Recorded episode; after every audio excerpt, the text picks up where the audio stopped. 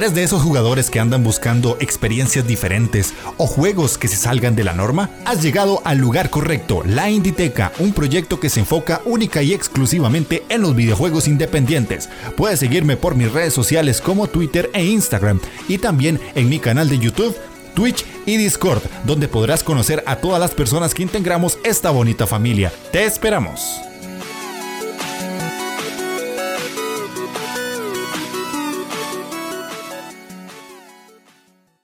Sean bienvenidos a la Inditeca, el podcast donde un tico y un vasco les van a contar su pasión por los videojuegos independientes. El día de hoy tenemos programita con tema curiosete, curiosete. Se viene algo que está aquí conmigo, la persona que inició este tema. Quiero poneros un poquito en contexto. Gamelur normalmente cada final de año siempre hace los premios Gamelur y el año pasado me hizo una pregunta bastante curiosa porque me dijo, Jeff, ¿cuál es tu villano favorito? Y yo me quedé como, cric, cric, cric, cric, porque literalmente no supe qué responder. ¿Y cuál era como tu superhéroe favorito? Y fue como doble cric, cric, cric, porque literalmente no tenía ni idea.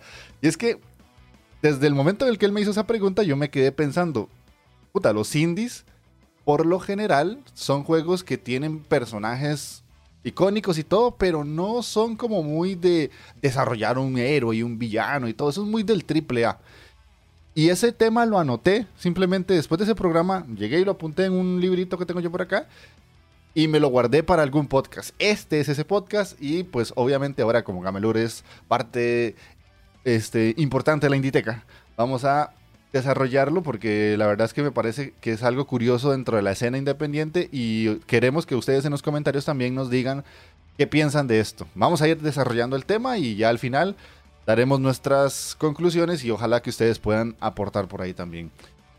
Este programita va a estar interesante porque va a tener opiniones de todo tipo entre Gamelur y yo y además me voy a apoyar mucho en él porque quien conoce más de AAA va a ser él, ¿verdad? Él ha jugado más que yo porque yo el AAA es como... ya por ahí lo he dejado tirado un poco. Así que, Gamelur, ¿cómo estás? Bienvenido a la Inditeca nuevamente. Muy buenas, don Jeff. Eh, por favor, eh, ayuda. Me estoy muriendo de calor. Te mando trópico. Así ya. Te mando nubes con lluvia. por favor, necesito volver a la lluvia, a las nubes. Ay, Dios mío, qué mal lo estoy pasando. Pero siempre estoy ready para hablar de indies. Claro que sí, yo sé que sí. Y todos los que nos escuchan saben que sí, que aquí de muchas otras cosas se puede hablar, pero de indies es en lo que mejor nos movemos. Así que vamos a darle con el temita, porque, insisto, como les acabo de decir, este tema surge por, este, por una pregunta de Gamelur hace mucho tiempo. Y algo que yo sinceramente no me había preguntado hasta que él me hizo esa pregunta en el programa que, que hicimos aquella vez. Porque cuando yo me pongo a analizar muchos juegos independientes, se me vienen a la cabeza muchos personajes icónicos dentro de la escena independiente. Ahorita vamos a decir unos, no, no voy a mencionar ya.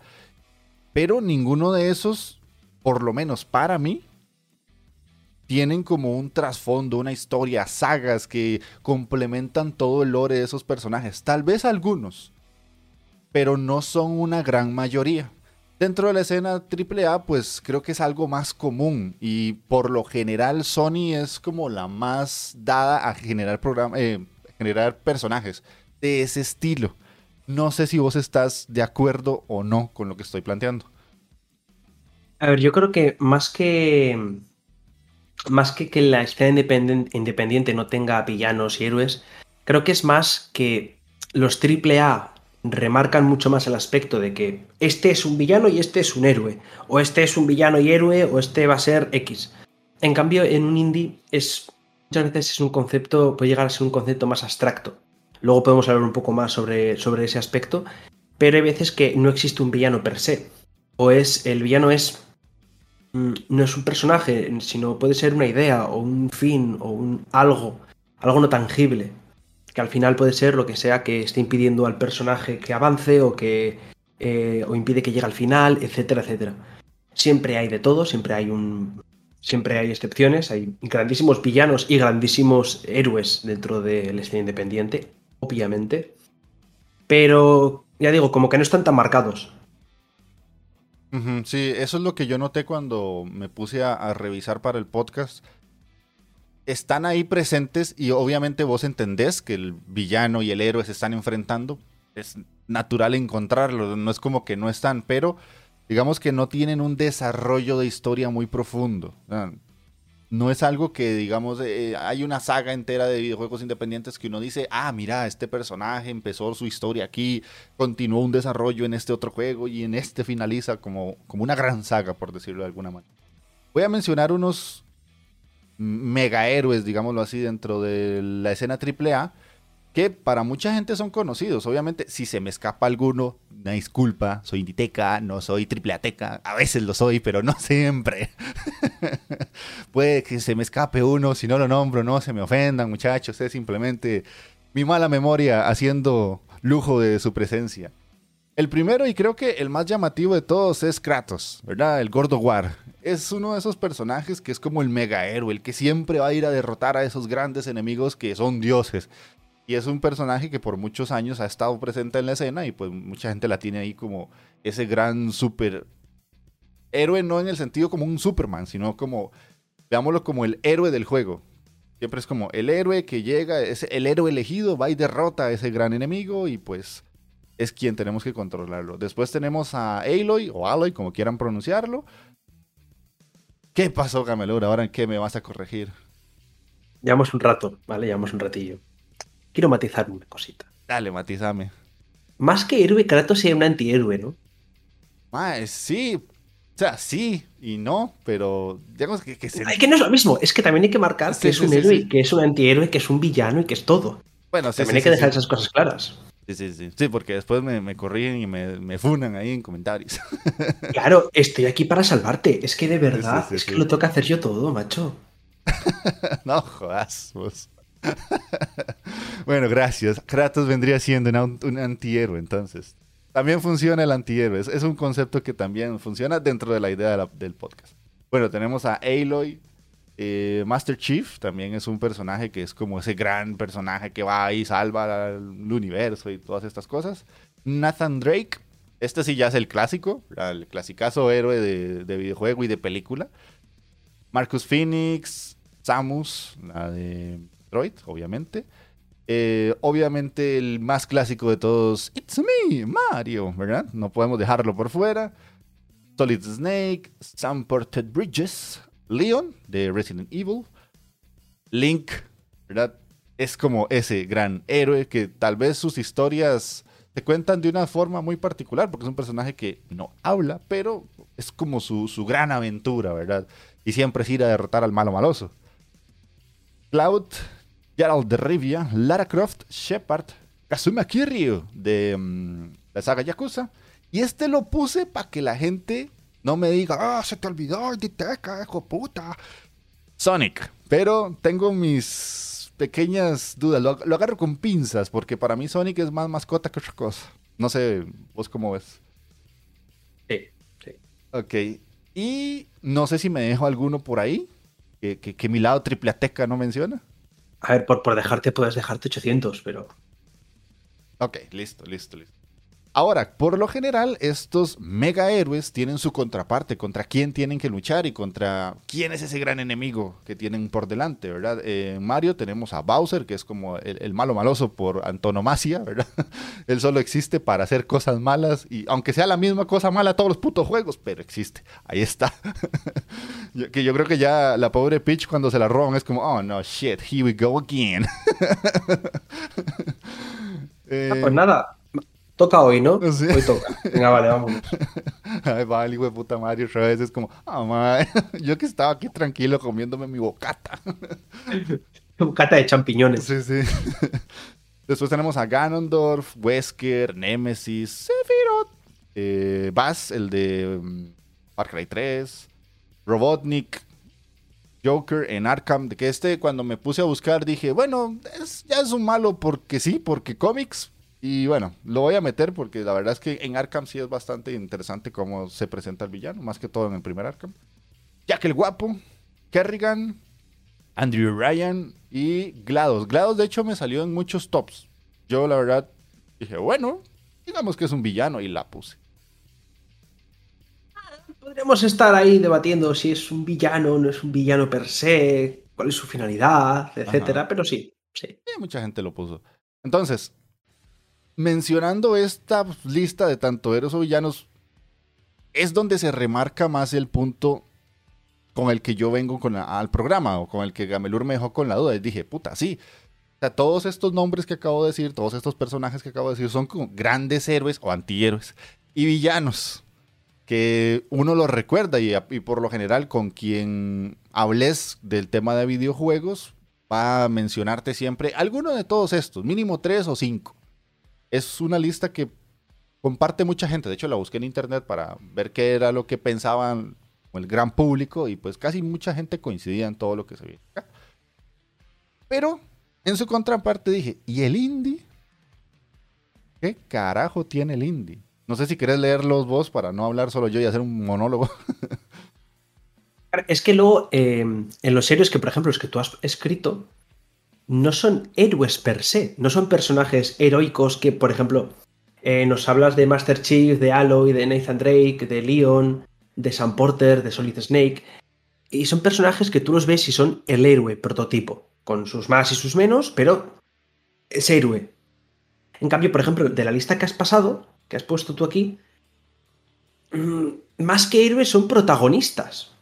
Vamos a decir que tenemos a Senua de Hellblade, tenemos Isaac, de mi querido The Binding of Isaac, eh, Cuphead y Magman, no sé, es que mm, Isaac, por ejemplo, no es un héroe per se, es un pobre niño que está intentando escapar de su madre. Senua es una mujer que está, eh, vamos a decir, chalada, ¿no? Que tiene sus problemas mentales, que tiene sus cosas, y no es una heroína per se. Eh, el penitente de Blasphemous. Mm, eh, también, por ejemplo, mira, este sí que es un ejemplo de héroe, Juan Aguacate de Guacamili, grandísimos juegos. Shovel Knight es otro héroe, obviamente. Zagreo no es tampoco un héroe, porque no salva el mundo.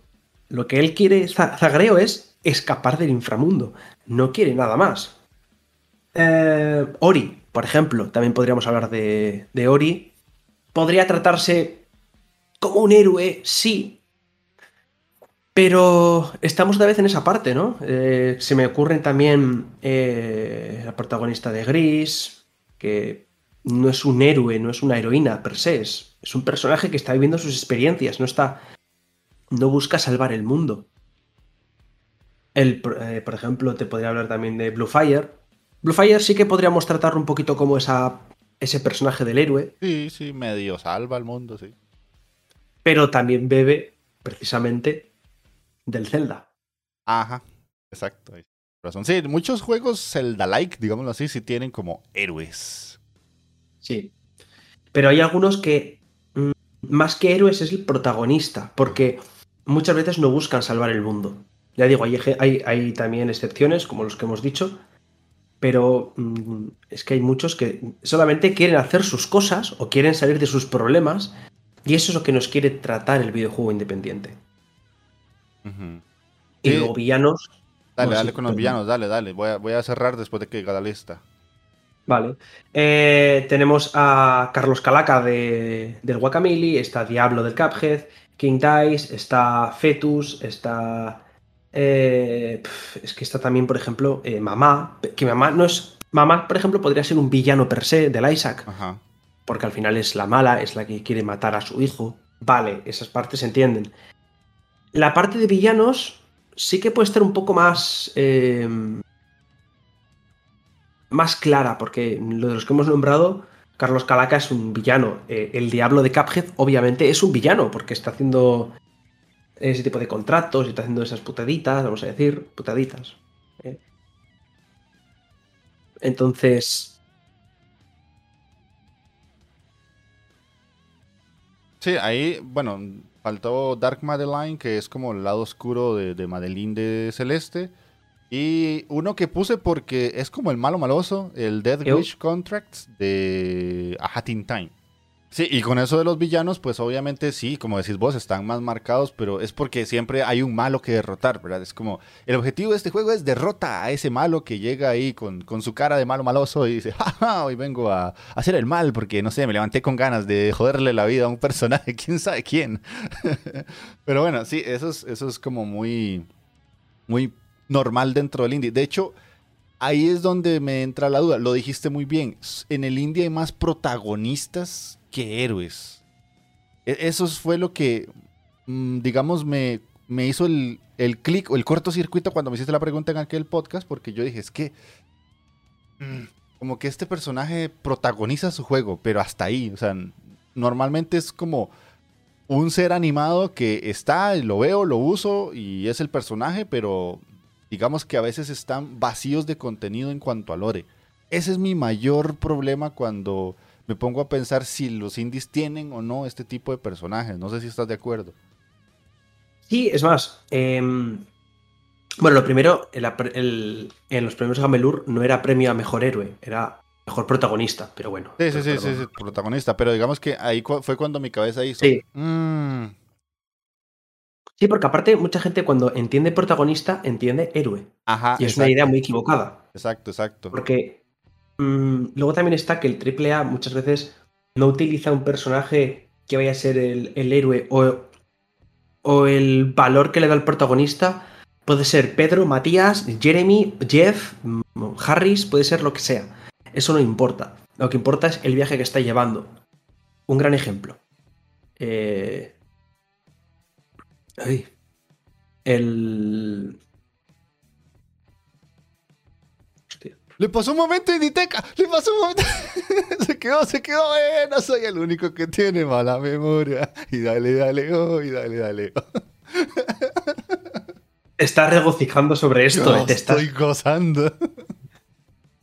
Es que lo peor es que es un puto juegazo que me encantó del año pasado. y me he quedado en blanco totalmente. Me he quedado pero totalmente en blanco, te lo prometo.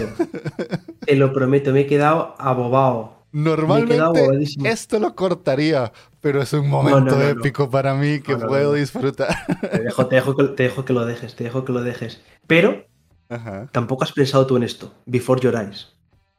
No, no, no, no lo he pensado jamás.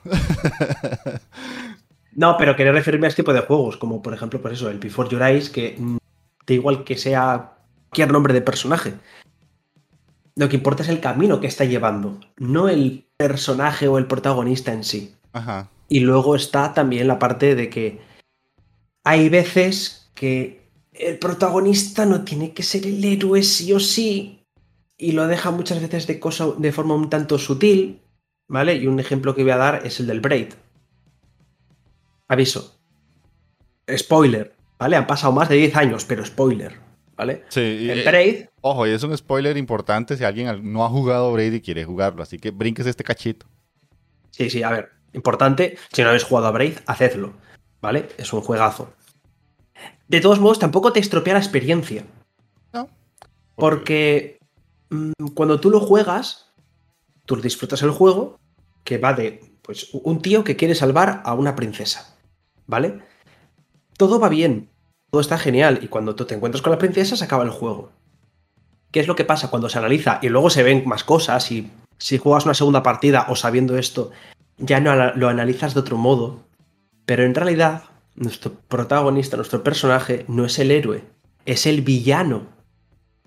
Es una especie de. También, también hace referencia al tema de la bomba atómica, ¿vale? Pero eh, somos los villanos. ¿Por qué? Eso se ve en el último nivel en el que ella está arriba, nosotros estamos abajo, y parece que es ella la que está corriendo para encontrarse con nosotros en el punto medio e intentar encontrar una zona en la que poder juntarnos, pero la realidad es que ella está huyendo de nosotros, y por fin conseguimos encontrar y atraparla. Claro, eso te rompe, te rompe los esquemas totalmente porque tú te piensas que eres el protagonista que está salvando a la princesa, la típica historia, y se ve que al final no, que tú eres el malo.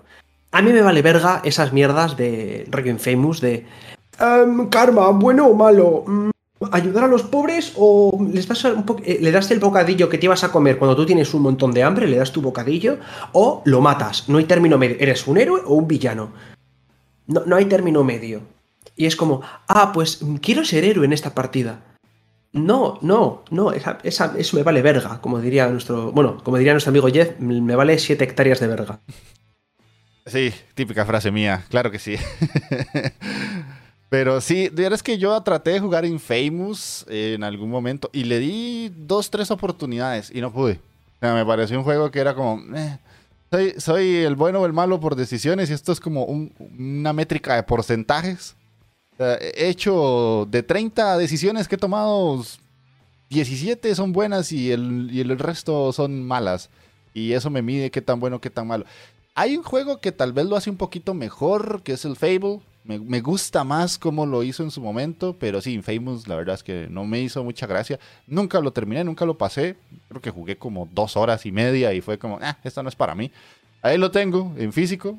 Son de esas cosas que yo digo, ah, lo voy a guardar por colección, pero no porque realmente me guste. Y ahí sí lo comparto con vos. O sea, no es una mecánica que me fascine, pero está, existe y hay varios juegos que la utilizan. A, ver, hay juegos que lo utilizan muy bien. Hay juegos que saben utilizarla y saben llevarla bien. Claro. Yo he dado el caso de Infamous porque es que es muy cantoso, porque es como. Es, tienes dos opciones y encima te pone o la opción buena o la opción mala. No hay tres opciones o cinco opciones, o en un momento tienes dos, en otro momento tienes siete, o dependiendo de tus acciones anteriores tienes otras. No, no, tienes estas dos opciones y estas son tus opciones, la buena y la mala, no hay más. Entonces, y hay veces, ya digo, que hay juegos que sí lo hacen bien, sí consiguen hacer bien un sistema de ese estilo, pero Infamous no es ese caso. Y el problema es ese, que cuando un juego quiere ser eh, que el protagonista sea el héroe en un AAA o quiere que el protagonista sea un villano, te lo remarca mucho, te dice, mírame, soy un héroe, mírame, soy un villano. En cambio, aquí no tienes... En el indie hay muchos juegos que no pretenden ser, o ni tú eres el héroe, ni hay un villano, o puede ser un héroe y un villano, o todo depende de cómo lo estés, eh, cómo te lo planteas tú en tu cabeza. Para ti puede ser un héroe, para otro puede ser un villano. Es lo bonito del indie. Gente, jugad indies. Sí. bueno, aquí viene una parte en la que yo voy a dar mi opinión, pero no había pensado en la palabra protagonista, así que eh, piensen esto también con la palabra protagonista en mente porque no la metí. Pero bueno, básicamente el indie, al contrario del AAA, posee muchos personajes que cuando hice la redacción del texto puse son más carne de mascota que héroes o villanos. Pero también son más carne de protagonista, podría decirse. Porque no tienen un deep lore, una, una profundidad narrativa que hagan que uno, pues obviamente entienda que el personaje tiene ciertas motivaciones que lo mueven a llegar a ese punto o pelear contra ese gran malo maloso. Y eh, son muchas veces personajes que simplemente acompañan una saga, que es lo que acaba de decir Gamelu, son protagonistas de su saga. Y puse una lista que perfectamente se podría unir con la que dijo Gamelur ahora de los héroes, como por ejemplo Meat Boy, Hollow Knight, el personaje de Dead Cells, el niño de Limbo y el niño de Inside, que son simplemente un niño. Personajes, los personajes de Undertale, que Ahí depende cómo jugues el juego, de cuál sea la ruta que quieras sacar, pues puede ser un héroe, puede ser un villano, pero es, es depende de lo que haga el jugador, porque si no simplemente es una historia que se cuenta casi que sola. El lobito de Tunic, ¿verdad? Es más una mascota que otra cosa, entre muchos otros, ¿verdad? Puedo seguir aquí nombrando un montón de personajes que para mí son esos, son más personajes lindos, personajes con el que vos decís, ah, qué bonito, o qué bien hecho que está, o mira, me llamó la atención el personaje en sí, y no necesariamente tienen una historia muy, muy profunda en la que uno pueda decir, ah, sí, mira, es que este ma empezó en una pequeña cabaña y le dieron una espada y le dijeron, tienes que ir al reino, y después del reino llegaste y llegó el malo y jajaja, ja, ja, vengo a robarme el oro, la princesa, lo que sea, y empezás tu gran historia. Al contrario, simplemente muchos de estos juegos a veces hasta solo empiezan. Tunic es como el lobo está tirado en, la, playa y se levanta y agarras un palo y vámonos. o sea, no te cuentan un por qué y el por qué se va descubriendo poco a poco. Entonces, creo que yo puse carne de mascota, pero carne de protagonista me gusta más. Mira, te voy a poner otro ejemplo de lo que he estado, de lo que comentaba yo, de tema de héroes y villanos. Este sí que es un spoiler un poquito más reciente, ¿vale? Así que antes de que diga el título y mencione un par de cosas, mm, podéis saltar dos minutos, ¿vale? ¿Listos? Vale. Voy a hablar de School. Es el, roguito en el que somos ah. una calaverita que se va cambiando de cabeza y demás, que nos da poderes cada cabeza y demás. Vale, mm, el juego empieza con que somos em, como un niño que se ha encontrado y tal, y nos, nos, han resucitado, y somos el héroe que va a salvar al nigromante. Se supone que el nigromante es como, claro, al final, el nigromante, piensas que es el malo, ¿no? y el gran caballero que está acabando con todos, el no sé qué. Llegas al final del juego, el final del juego, spoiler, vuelvo a repetir. Eh, no voy a decir mucho, pero tenía buenas intenciones. Eh, te conoce, vamos a decirlo. Y también como que te da otra perspectiva, ¿no? Y dices, ahí va. Y cuando llegas al final y te pasas el, juego, descubres bastantes más cositas qué es un héroe, qué es un villano en esta historia. Está todo un poco entrelazado, ¿no? Luego, otros personajes que has comentado ahora mismo, es que Midboy es un simple cacho carne que quiere recuperar a su novia, estilo Mario. Eh, Spelunky es un arqueólogo, es un Indiana Jones de la vida que busca un tesoro, ya está.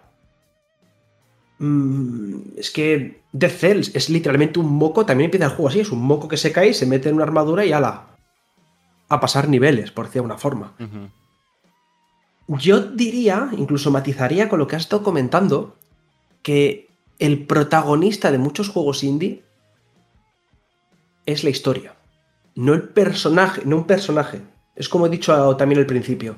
No es algo tangible. Es la historia, el camino que recorre ese personaje. El protagonista es la historia, muchas veces que es lo que la parte importante o el mensaje que nos quiere transmitir o lo que nos quiere contar. Sí, sí, sí.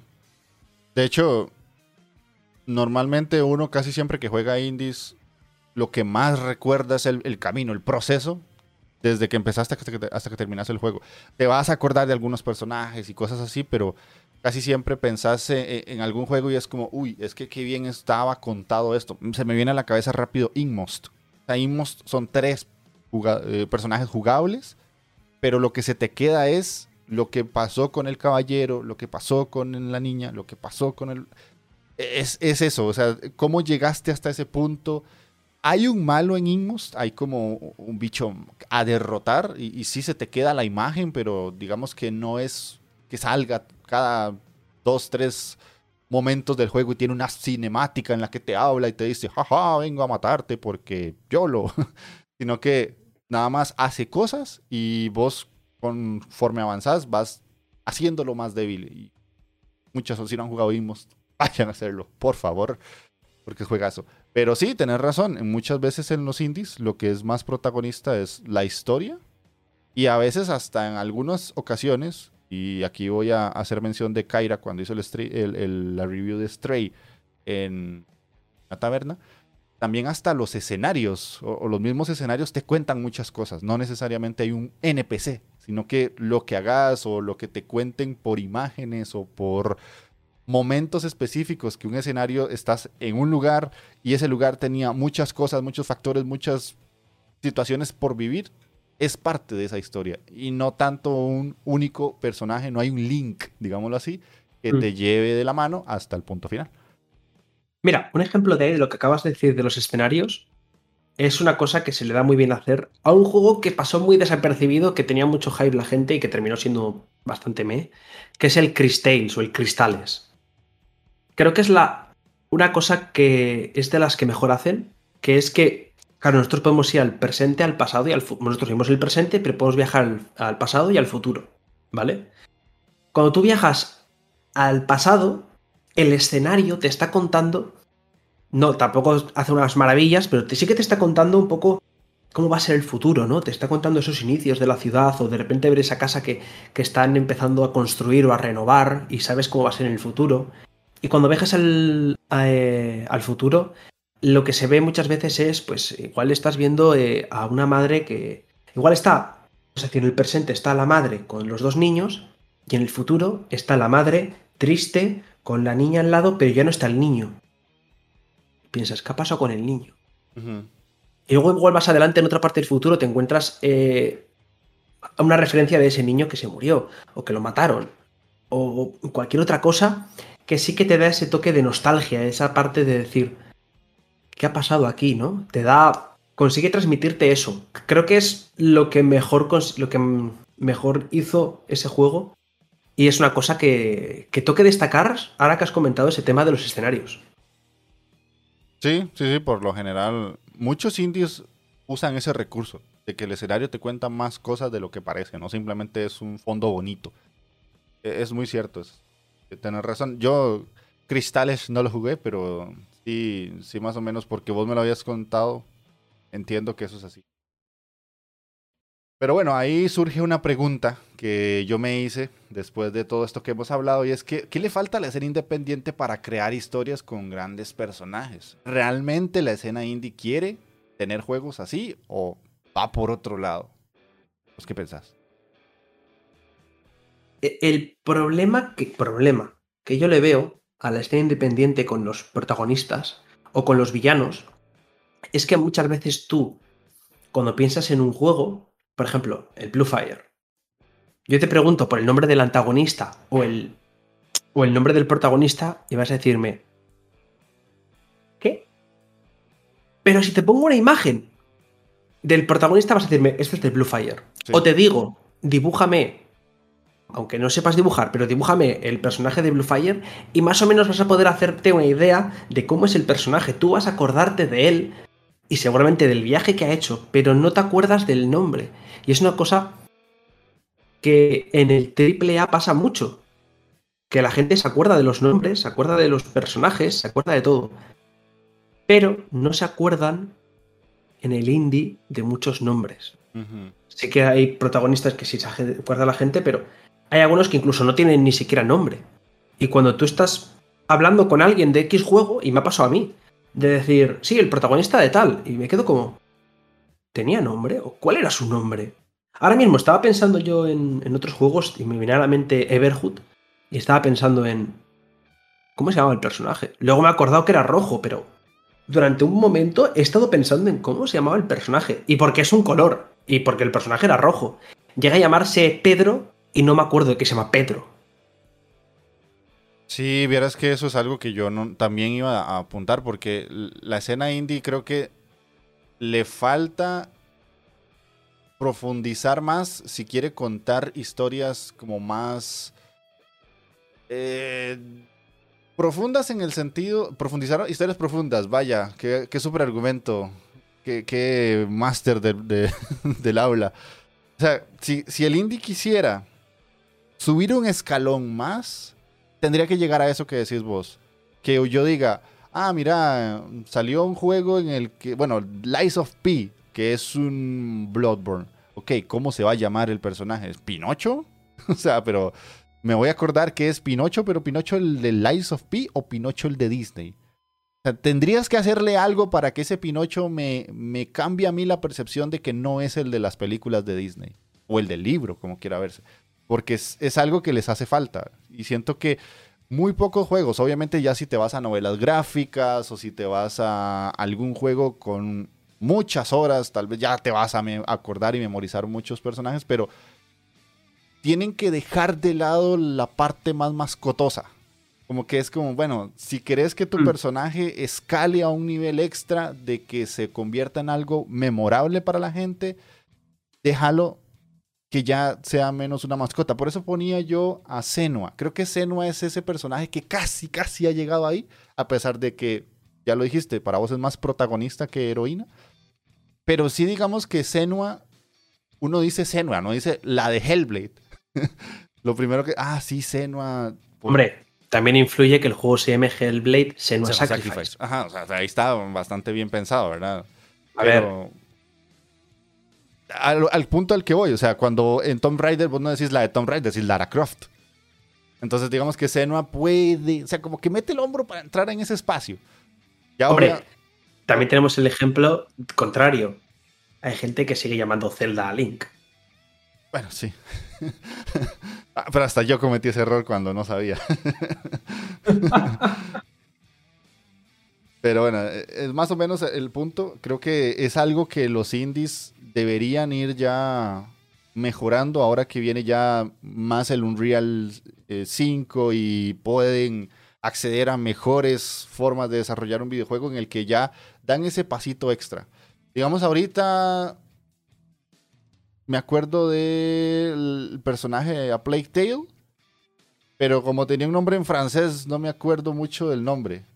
Pero no te acuerdas. pero yo te digo que me describas cómo es el personaje y más o menos te puedes acordar tanto de su personalidad como la relación que tiene con su hermano, como físicamente igual te acuerdas de algunos rasgos. Y si te pongo un, el típico quiz de, de, qué, dónde, de dónde viene este personaje, y tú vas a saber de dónde es, y vas a saber sobre su historia y sobre todo. Pero el nombre no consigues quedarte con él. Pero también la pregunta es, ¿lo necesitan? Esa es la, otra, la otra el otro planteamiento que estaba ahí. O sea, yo creo que de momento a hoy, la escena independiente no busca eso. Sí, me parece que está difícil que en estos momentos la serie independiente vaya por ese camino. Como te digo, creo que a hoy no, no es el punto, no es lo que quieren desarrollar. Tal vez algunos por ahí quieren ir por ese camino, pero no es algo que me convenza mucho. Creo que es una de las cosas que de momento separa más al indie del triple A, como que ese en medio es donde todavía no se unen que son pocas las veces en las que encuentro una diferencia tan marcada, pero no sé, yo, yo diría que si, si, me pongo en los pies de un desarrollador independiente, no están buscando ese tipo de, de propuesta. No sé vos si estás en la misma línea o pensás diferente. Sí, no, pienso como tú, porque al final eh, ya lo hemos visto en muchos juegos. La mayoría no tienen nombre. La mayoría no tienen nombre. ¿Tú te acuerdas el nombre del personaje de Description? sale en el juego. Pero tú te acuerdas del nombre. No, no, me acuerdo para nada. Porque no le da importancia, no lo necesita. Ajá. Porque lo que pretende también es que seas tú el, el protagonista, que te sientas tú parte de él. Sí, de hecho. Eh, eh, les importa más que, que, vos digas, ah, yo viví esa historia. Sí, eso es. Hay otra pregunta que más que pregunta diría que puede ser una idea que se lanza, a ver qué, piensas vos y qué piensa la gente, es como, ¿los doble A estarán cumpliendo esa función de ese concepto héroe, villano, protagonista más profundo? ¿Vos qué pensás? Solo tengo que responder a una cosa. Tú acabas de decir hace unos minutos que el gran ejemplo era Senua. ¿Y Senua qué es? Es un doble A para mucha gente. Y el A Plague Tale es un doble A para mucha gente. Y el Kena Bridge of Spirits también es un doble A para mucha gente.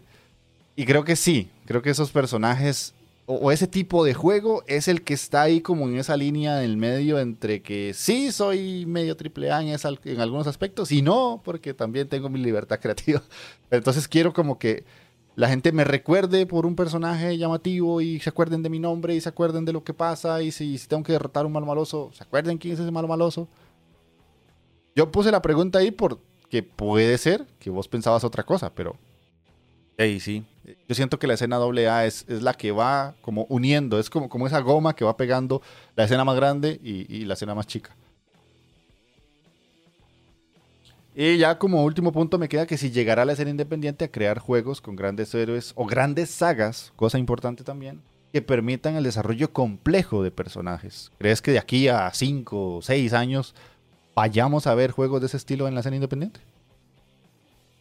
A ver, es que hay muchos juegos que desarrollan al personaje. Tienen un desarrollo complejo y tienen una evolución y un cambio en sus vidas o lo que sea. Pero como no le damos mm, un nombre muchas veces a ese personaje o no, le, no, lo, relacionamos tanto como hacemos con un triple A, es más sutil ese cambio o esa evolución. Pero hay muchísimos juegos que el camino, que es lo que he dicho antes, que es el protagonista, les convierte en, en, otros, tipos, en otros tipos de personas. Descubren partes de sí, evolucionan. Isaac, Isaac a lo largo del juego, a lo largo de los finales, va descubriendo partes de sí y va eh, también eh, sacando sus lados más oscuros, sus, eh, las cosas que tiene reprimidas, etcétera, etcétera. Juegos, por ejemplo, deja de pensar ahora mismo, aparte, algún otro por aquí. Eh, bueno, el Before Your Eyes, obviamente, también. Es un camino de, redescubrimiento. Eh, son juegos que tienen una evolución del personaje, aunque no sea tan clara y tan directa. Blasphemous también cuenta con. de forma muy sutil, pero también cuenta con esa evolución. Gris también está evolucionando el personaje y está cambiando. Pero, como bien digo, al no darle un nombre que, nos recuerde siempre a ese personaje o no relacionarlo tanto y estar pensando más en el viaje, no nos damos cuenta de esa evolución que están teniendo los protagonistas del juego. Pero sí que la tienen. Pero no es tan... Eh, mírame, he cambiado, antes era malo, ahora soy bueno. No es tan directo. consiguen ser más sutiles. Lo malo es que hay veces que no consigues pillarlo o hay gente que no consigue entenderlo siempre. Sí. De hecho, eh, esto lo puse más que todo y, el nombre de sagas es algo que realmente necesito yo como explicar un poquito más porque también la escena independiente es una escena particular en el sentido de que no, por lo general no salen segundas y terceras partes de muchos juegos. De hecho, el ejemplo que tengo más fresco es Little Nightmares, que empezó siendo pues indie, Sacó su segunda parte, sacó la versión cómic para leerla en el móvil, sacó la versión de móvil. Está en, veremos la tercera parte, pero ya la tercera parte no la va a hacer el estudio que la creó porque dijeron que la, editora pues no iba por el camino que ellos querían y todo eso. Y pasa mucho. Ori empezó, sacó el primero, el segundo juego y el tercero si sale es porque Microsoft quiere, pero no necesariamente lo va a crear la, la, misma gente que lo hizo y creo que es algo que también pasa mucho dentro de la escena indie. O sea, se acortan, se cortan y se cortan muchos juegos y no se hacen sagas. Y por lo general los personajes se van en, en ese único juego que tuvieron o en dos o tres más pequeños o en spin-off. De hecho, Shovel Knight es un ejemplo. Shovel Knight tiene muchos, pero son spin-offs. No es como que ahora ya salió Shovel Knight 2 y la historia de Black Knight ahora es diferente. Y, no, no, o sea, más o menos en algunas cosas te los cuentan, o la historia de los reyes y cosas así, pero es muy por encimita. Y es que normalmente los desarrolladores independientes te crean un juego, si les pega bueno, y sacan algunos DLCs gratuitos o alguno DLC más grande de venta. Y si no, pasan a otro, pasan a otro, pasan a otro y van creando cosas distintas porque saben que no se pueden quedar encerrados en su mismo juego muchos años porque si no se hunden. Entonces también eso afecta, obviamente, no es como que tengas esa posibilidad de seguir creando. De hecho, creo que Isaac es uno de los pocos ejemplos que existe que ha tenido muchas iteraciones de su mismo juego y la gente lo sigue consumiendo al mismo nivel de como cuando salió, incluso hasta puede ser que más. Y ya uno va viendo que existen más personajes y Macmillan le mete más cosas y ya jugar el último Isaac es un desmadre y un montón de personajes que si no jugaste lo previo, pues te vas a perder de mucho de ese lore que se ha creado. Pero más o menos por ahí va la idea. Sí, pero la diferencia es que no son juegos diferentes, son DLCs, son expansiones. Sí, te los cobra como juegos diferentes. y, te, metes un vicio como si fuese un juego diferente mm, por tres. Pero no es lo mismo tener un añadido que tener un juego nuevo de una saga. Ajá, sí, no, es The Binding of Isaac 3. Claro. Y aparte de lo, que, de lo que tú has comentado, estoy muy de acuerdo la gente eh, que trabaja en la escena independiente busca sacar un juego y sacan este juego y es su obra y tiene normalmente una historia cerrada. Porque, sobre todo porque muchas veces no saben si van a poder sacar una segunda parte. Eh, sí, importantísimo. Claro, muchas veces no saben si pueden... Hay estudios que sí pueden empezar a pensar en que si tiene cierto éxito sacar una segunda parte, pero hay otros que no. En cambio, en AAA Normalmente cuando sacan un juego, sacan un juego con la intención de sacar una saga o dejando una historia abierta para que pueda avanzar y pueda continuar la saga y poder crear más títulos. Que aunque no necesariamente deje una continuación o un continuará, sí que te deja una historia abierta perfecta para que el personaje pueda tener una secuela muchos juegos indie terminan con la muerte del personaje o terminan con que ya ha salvado todo lo que tenía que hacer y ya ha cumplido con su objetivo y ya sientes que ya no tiene más que hacer. En cambio, en muchos eh, AAA, por ejemplo, yo que sé, Uncharted, hace una cosa, consigue un tesoro, salva el mundo y ya está. Pero lo deja abierto de una forma que puede crear una secuela. El segundo es con el mismo personaje y tiene que salvar otra vez el mundo, pero con otro con otro artefacto, buscando otras cosas, etcétera, etcétera. En cambio, eh, los juegos indie no están pensados de esa forma. La gran mayoría. De la gran mayoría. Un ejemplo que te voy a poner es el The Order 1886. Era un AAA que salió para Play 4, que fue de los primeros, que era la grandísima bomba, que iba a ser una espectacularidad. Fue un, un batacazo, fue un desastre total. Pero es que el final del juego era un final abierto. Un final abierto de los de. Mm, te dejaban como. Aquí va a haber una secuela. Tiene que haber una secuela para que continúe la historia. Y obviamente, pues no la ha habido y no tiene pinta de que la vaya a ver. Sí, exactamente. En cambio, la mayoría de los indies, ojo, matizar, mayoría de los indies son autoconclusivos. Empezás, terminas y listo. Pero bueno, ese era el tema de hoy. Ojalá que les haya gustado, ojalá que la hayan pasado bien. Nos dejan en comentarios qué opinan y si nos dejamos algún personaje o algún protagonista o algún héroe o antihéroe por fuera o quieran aportar a lo que dijimos. Sería bonito leerlos. ¿Cómo? Los comentarios que voy a leer ahorita que nos dejaron en el programa pasado de eh, Macmillan, el señor Edmund Dios, que gracias por la recepción, es uno de los programas y creo que es el programa que más escuchas tiene hasta el momento. La verdad es que nos alegra mucho saber que les gustó lo que les contamos del Edmundios porque se nota en las reproducciones. La verdad es que estoy bastante contento. Bueno, leyendo el primero que es el The The Shoals. Dice, gran programa como siempre. Disfruté bastante de escuchar sobre este gran desarrollador al que también conocí más profundamente viendo Indie The Game The Movie y con su primera versión de The Binding of Isaac que me terminó volando la cabeza. Aunque en un inicio no aprendí a jugar muy bien, pero en su versión Rebirth logré agarrarle el dedillo y hasta me sirvió para afrontar otros juegos como el reciente Cult of the Lamp. Por supuesto, también he ido jugando otras cositas de este dev como Super Meat Boy y The Ennis Night. Ambos tengo a medio completar. es muy clásico de Scholz eso. Pendiente tengo eh, The Basement Collection y The Legend of Bumbo que recuerdo cuando salió estaba bastante roto. Como menciona uno de los grandes devs indies, muy representativo del desarrollo de videojuegos con sus triunfos y caídas, espero ver más especiales de otros desarrolladores en el futuro porque me parece una gran idea. Un saludo a ambos. Y los tendrás, Scholz, tenelo por seguro. Y el otro comentario que nos pusieron es de Rodolfo Mora, que dice, no sabía que había caído la relación con Nicalis, llevo años bajo una piedra. Muchos años, compadre. la verdad es que sí, hace mucho. Con Midboy Forever fue que Edmund y Tommy medio se pelearon y ahora Midboy es de Tommy, a lo que tengo entendido. Eh, tenés entendido muy bien, eso fue lo que pasó. Es como que Gamelur y yo nos peleamos y yo me dejo el internet súper pichudo que tiene Gamelur en... y Gamelur, ah, mierda.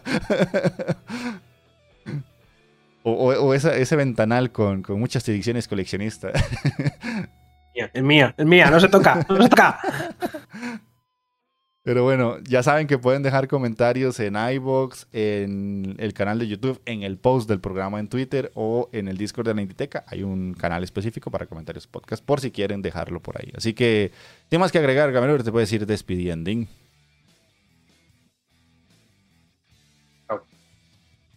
Pescado. Bueno, con eso se fue Gamelur, convirtiéndose en un pescado. Porque se está muriendo de calor el pobre. Yo sé que sí, que querés ir a quitarte la camisa y echarte en el sofá, así como, ¡ah, qué calor! Porque no me, no me imagino cómo se estará sintiendo eso ahorita. Mejor, mejor. Jeff, un placer como siempre, ya lo sabes. Como siempre disfruto estas pequeñas charlas. Y me gustaría que fuesen más, más extensas y hablando de muchos más indies. Pero eso mejor lo dejamos para otro podcast. Listo, listo. Con eso nos despedimos. Ya saben, sean uno con el indie. Chao, chao.